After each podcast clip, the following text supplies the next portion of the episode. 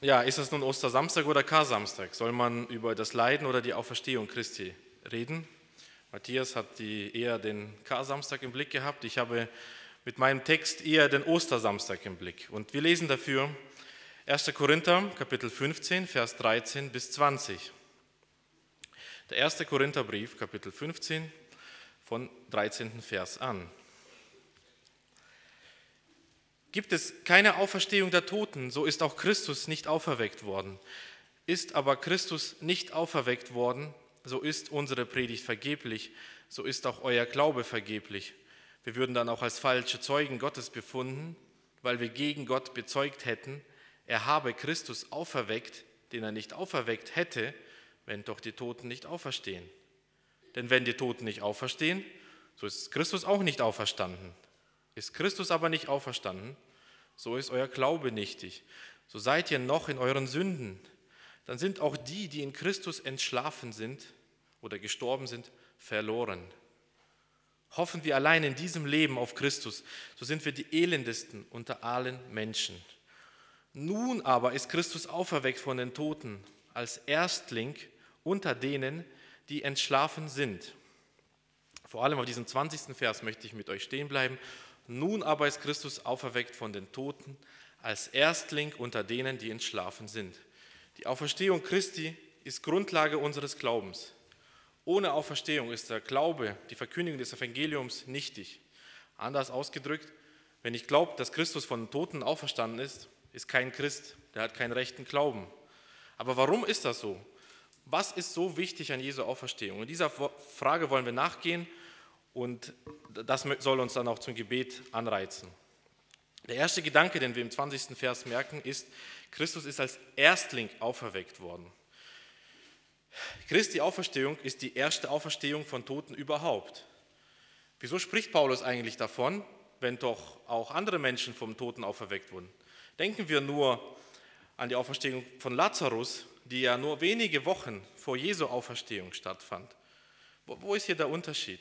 Lazarus stank schon und Jesus weckte ihn auf von den Toten. Es war eine eindeutige Auferweckung von den Toten. Lazarus Auferweckung war aber eine Auferstehung zum Tode. Und Christi Auferstehung ist eine Auferstehung zum Leben. Ich möchte euch das erklären. Jedes Mal, wenn ich die Geschichte lese im 12. oder im 11. Johannes, äh, Kapitel des Johannesevangeliums, bin ich eigentlich schockiert, was Lazarus da widerfährt. Er war ja offensichtlich gläubig, er war ein Freund Jesu, er stirbt, er ist im Paradies, er ist im Schoß Abrahams Jesus holt ihn wieder zurück und sagt, so Lazarus, noch einmal von vorn, noch einmal sterben, noch einmal alles durchmachen. Was Lazarus erlebt hat, ist ein sehr großes Wunder und natürlich ein Vorgeschmack dessen, was mit Jesus passieren wird oder was Jesus uns bringt. Aber Lazarus Auferstehung ist eine Auferstehung zum Tode. Jesu Auferstehung ist eine Auferstehung zum Leben, denn nun stirbt er nie wieder. Er hat den Tod besiegt. Das unterstreicht die Bibel an verschiedenen Stellen. Jesu Auferstehung ist die erste Auferstehung überhaupt, die eine Auferstehung zum Leben war. Und das hat eine wunderbare Anwendung für unser Gebetsleben, weil es uns Hoffnung gibt, das Leben kann noch einmal von neu beginnen. Manche Fehlentscheidungen in unserem Leben können uns Jahrzehnte kosten und wir bedauern sie. Mancher einer klagt und sagt, die letzten acht Jahre könnte man in die Tonne kippen. Man sieht nur Niederlagen, wenn man rückblickt. Und manch einer steht vielleicht schon am Lebensende vor des Grabes Tür, ähnlich wie Lazarus, blickt in sein Leben zurück und merkt, könnte man eigentlich noch einmal von neu beginnen und jeder weiß, nein, es geht nicht. Und das Interessante ist, Lazarus konnte noch einmal von neu beginnen. Aber was wir als Gläubige in Jesus haben, ist noch viel besser. Wir können noch einmal richtig von neu beginnen, weil jeder Gläubige nun weiß, es gibt die Auferstehung zum Leben, eben nicht die Auferstehung zum Tode. Und diese Auferstehung zum Leben, die bedeutet immer, dass das Leben noch einmal von neu beginnen kann. Ein ewiges, ein echtes Leben in der Gegenwart Gottes. Und das ist ähm, der Hoffnungsgedanke, der uns wirklich zum Dank, zur Freude, zur Ermutigung anbringen sollte. Egal wie festgefahren die Situation bei uns ist, oder vielleicht muss dieser Gedanke uns auch zur Buße locken, weil wir feststellen, dass eigentlich wir lieber noch einmal von vorn, aber so wie Lazarus beginnen wollen. Eigentlich gar nicht so sehr das ewige Leben haben wollen, sondern noch ein bisschen mehr Luxus im Leben, noch ein paar mehr erfolgreiche und richtige Entscheidungen, die uns mehr Erfolg und Anerkennung bringen und gar nicht so sehr das Leben in Christus ergreifen wollen, sondern das Leben von Lazarus. Und eigentlich zeigt uns das, wie töricht es ist, wenn wir diesen Hunger nach Leben nur im Blick auf die Vergangenheit haben und nicht merken, was wir haben können, wenn wir die Auferstehung Christi haben. Wer an mich glaubt, der, oder besser, Christus ist ja die Auferstehung und das Leben. Und wer ihn hat, der hat dieses Leben und die Auferstehung. Beachten wir auch, dass ähm, nun aber ist Christus auferweckt von den Toten. Äh, Jesu Auferstehung ist auch die erste Auferstehung von den wirklich Toten. Die unterscheidet sich von der Entrückung zum Beispiel von Henoch oder Elia, die nie gestorben sind, aber doch verwandelt wurden. Jesus war wirklich völlig im Tod äh, und genau und er ist hinabgestiegen in das Totenreich. Da gibt es verschiedene Erklärungen dafür. Da wollen wir nicht so sehen. Aber es war ein wahrer und echter und ganzer Tod. Und Jesus ist von den Toten zum Leben auferweckt worden.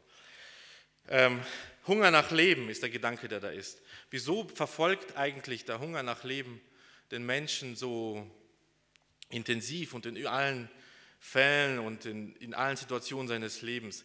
Es gibt so viele Lieder, die das singen. Es gibt ein ganz berühmtes Rocklied, Born to be Alive, geboren, um zu leben.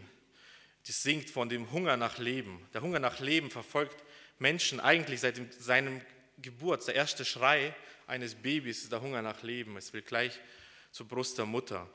Die bewegendsten Zeilen über den Hunger nach Leben lasse ich einst bei dem Schriftsteller Jack London. Der schrieb über sein eigenes Leben, ich will lieber Asche sein als Staub. Ich will lieber, dass mein Lebensfunke sich ausbrennt in einer hellen Flamme, als dass ein Fäulnis erstickt. Ich will lieber ein prächtiger Meteor sein, der in all seinen Atomen zugleich verglüht, als ein langlebiger, verschlafener Planet. Der Mensch ist gemacht, damit er lebt, nicht damit er existiert. Werde meine Tage nicht damit vergeuden, dass ich sie zu verlängern suche. Ich werde meine Zeit gebrauchen. Woher kommt eigentlich der Hunger der Menschen, jede Sekunde des Lebens auszukosten, richtig zu investieren, richtig zu verwenden, ähm, das Richtige zu machen? Weil wir jede Stunde unseres Lebens in dem Bewusstsein verbringen, dass das Leben kurz ist. Dem durchschnittlichen Menschenleben, also wenn jemand 80 wird, der hat 750.000 Stunden Lebenszeit zur Verfügung. Wer will von diesen 750.000 Stunden auch nur eine einzige Stunde vergeuden? Wer möchte nicht jede Sekunde auskosten? Eben, born to be alive. Bin ich nicht geboren, um am Leben zu sein, aber dieser Hunger nach dem Leben, oder wenn wir das vielleicht anders fragen, wieso haben wir es so dringend und eilig? Wieso meinen wir es so ernst, jede Stunde ja nicht fehl zu investieren? Weil uns das klar und bewusst ist, dass all diese schönen Augenblicke sehr schnell vorbei sein können. Wenn wir ehrlich sind, ist es die Furcht vor dem Tod, die uns zu dieser Lebenshetze lockt, ja, das meiste aus dem Leben rauszuholen. Und eigentlich ist es so ein Widerspruch. Also wir haben diese Lebenslust, aber sie ist immer begleitet von der Gewissheit, das Leben ist eins zu Ende. Da ist der Stopp, da ist es aus. Und nur ein Ereignis oder nur ein Ereignis kann unsere Perspektive auf das Leben wirklich ernstlich ändern. Und das ist die Auferstehung Christi weil sie unsere Perspektive ändert und sagt, warte, es ist nicht mehr eine Hoffnung zum Tode, die du hast, nicht jede Sekunde auskaufen, sondern es ist eine Erwartung der Auferstehung von den Toten. Das ist ein wundervolles und großartiges Ereignis für jeden, der da glaubt, dass wir in der Auferstehung der Toten eine veränderte Hoffnung des Lebens, des echten Lebens besitzen können. Der dritte Punkt, Christi Auferstehung ist die Auferstehung des Leibes. Wo sind die in Christus Verstorbenen? Nach dem Tod kommen die Seelen der Verstorbenen ins Paradies oder ins Totenreich wird es manchmal bezeichnet oder in den Schoß Abrahams. Ähm, was ist mit dem Leib? Der Leib wartet auf die Auferstehung. Irgendwann wird der Mensch wieder zusammengefügt. Seele und Leib fügen sich zusammen und es findet die Auferstehung der Toten statt. Und die Korinther, das war ihr Problem. Oder besser gesagt, das haben wir heute nicht so sehr auf dem Schirm und denken sich, hm, wo ist da der Unterschied, was ist da so besonders? Aber tatsächlich, Auferstehung des Leibes war wahrscheinlich das Anstoßthema schlechthin bei den Griechen und Römern und bei den kulturellen Philosophen der damaligen Zeit. Die Korinther hier, die Paulus kritisieren muss, dass sie nicht an die Auferstehung der Toten glaubten, sie haben nicht unbedingt gemeint, dass die Seele nicht weiterlebt. Sie haben schon gesagt, die Seele ist halt bei Gott, aber der Leib ist nichtig, der hat keinen Wert. Es gibt keine Auferstehung des Leibes. Und was sagt Paulus denen? Guckt ins Grab Jesu. Das Grab Jesu war leer. 500 Leuten ist der leibhaftige Jesus erschienen, in seinem Leib.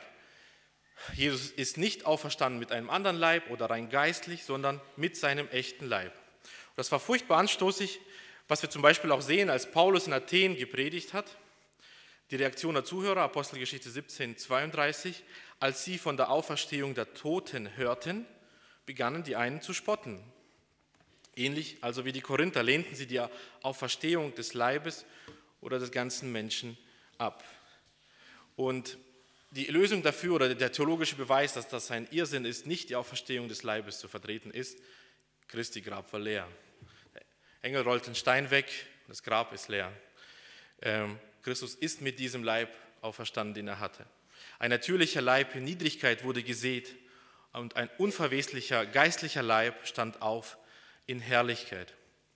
Es ist ganz interessant, dass die Errettung den ganzen Menschen im Blick hat und das ist ähm, als ich mich mit diesem Text beschäftigt habe, mir aufs Neue so wichtig geworden, dass wir ähm, auch auf unseren Leib achten und dass das wirklich ein Tempel Gottes ist, der hier natürlich noch fleischlich ist und äh, voller Blut ist und Fleisch und Blut können das Reich Gottes nicht ererben, aber der schon bald verwandelt werden soll, wenn die letzte Posaune ertönt und alles Volk Gottes wird auferweckt werden. Auch zum Beispiel Jakob, als er nach Ägypten zog, was, was hat er seinen Nachkommen schwören lassen? dass sie seinen Leib wieder nach Kanaan mitbringen. Warum wollte er mit seinem Leib dahin? Er hat schon den Ausdruck seiner Hoffnung der Auferstehung ausgedrückt, den Glauben an den verheißenen Samen. Nun, oder wenn wir das jetzt darauf blicken, was das aber für Jesu bedeutet, bedeutet das, dass ähm, nun aber ist Christus auferweckt. Wenn wir auf diesen Satz noch einmal blicken, wenn wir darauf blicken, wer ist denn das, der da auferweckt wurde, dann ist das Christus. Christus wurde mit seinem Leib aufgedreckt. Und das zeigt uns, dass Christus auch in der Auferstehung weiterhin wahrer Mensch bleibt, wahrer Gott und wahrer Mensch, natürlich immer beides, aber auch nach der Auferstehung ist Christus weiterhin wahrer Mensch. Dieser Mensch, Jesus Christus, ist nun der Mittler nach dem Timotheusbrief zwischen Gott und den Menschen. Er sitzt nun zur Rechten Gottes und vertritt uns. Nun aber ist Christus, also der Gesalbte Gottes, auferweckt worden. Selbst in der Auferstehung bleibt Christus ganz Mensch und ganz Gott. Und dieser Mensch, Jesus Christus, sitzt zu Rechten des Vaters und vertritt uns. Und das, der Gedanke dahinter ist nicht so ganz sofort zu sehen. Aber wenn Paulus sagt, nun aber ist Christus auferweckt, dann sagt er, das ist die Auferstehung von dem, der wirklich eine Aufgabe zu erfüllen hatte. Wo ist der Unterschied, wenn zum Beispiel Paulus sagen würde, nun aber ist Mose auferweckt worden zum Beispiel. Mose hatte nie die Aufgabe gehabt, für sein Volk zu sühnen. Mose war nie der hohe Priester für sein Volk. Mose war nie der König für sein Volk. Aber all diese Ämter besitzt Christus. Und all diese Fürsorge, die er zu seinem Lebenszeit für seine Jünger hatte, die hat er nun auch für sein Volk. Ich habe ein schönes Zitat dazu gefunden bei einem Mittelalter-Theologen Bernhard von Chervaux, der schreibt, Jesus wurde das Amt des Erlösers dazu übertragen, dass er unser Heiland sei. Und es wäre doch eine unvollständige Erlösung, wenn er uns nicht im steten Weiterschreiten bis zum äußersten Ziel der Seligkeit leidet. Und später sagt er, der Name Jesu ist nicht nur das Licht, sondern auch die Speise, er ist das Öl, ohne dass alle Speise der Seele ohne Saft ist. Er ist das Salz, ohne dass alles, was uns vorgesetzt wird, keine Würze hat. Er ist Honig im Munde, er ist ein schöner Klang im Ohr, er ist ein Jauchzen im Herzen, wie eine herrliche Arznei zugleich. Und all unser Reden ist Torheit, wenn dieser Name nicht daraus hervorklingt. Es geht darum, dass dieser Christus, der hier auf der Erde war, er ist in Herrlichkeit auferweckt. Dieser fürsorgliche, besorgte Christus, der für seine Jünger nie alleine lässt, der für sie kämpft, der für sie betet, der mit den Schwachen Mitleid hat, der sein Volk rettet. Dieser Christus sitzt nun zur Rechten Gottes und vertritt uns. Solch einen Hohepriester haben wir. Es ist der gleiche Christus, den die Jünger hatten, den auch heute wir als Gemeinde haben. Schlussfolgernd. Jesus Christus ist der Erstling der Auferstehung da ist ein äh, großer Gedanke, den wir hier noch finden. Angenommen, jemand fällt in Ohnmacht, kann sich nicht mehr rühren, niemand ist sich sicher, lebt er noch, lebt er nicht, soll man Arzt rufen, man spürt den Puls, kein Puls. Der Tote fängt an, sich zu rühren. Wo wird er anfangen, sich zu rühren? Ja, irgendwann merkt man erste Zuckungen am Gesicht normalerweise, die Wimpern gehen auf, die Augen öffnen sich. Und das ist meistens die, sage ich mal, die Entwicklung, dass der Kopf sich anfängt zu regen. Irgendwann kann der Verletzte auch die Finger bewegen, die Füße und kann sich bald auch aufrichten. nur ein schwaches Bild für etwas, was wir in der Auferstehung Jesu sehen. Erst fängt das Haupt an sich zu rühren. Das Haupt ist auferstanden. Aber wenn das Haupt auferstanden ist, dann wissen wir, dass bald auch die Hände, die Füße, alle Körperteile sich anfangen zu bewegen, äh, zu, zu, zu erleben. Es ist unmöglich, Jesus und seine Gemeinde zu trennen. Er ist das Haupt, wir die Glieder. Er ist die Wurzel, wie die Zweige.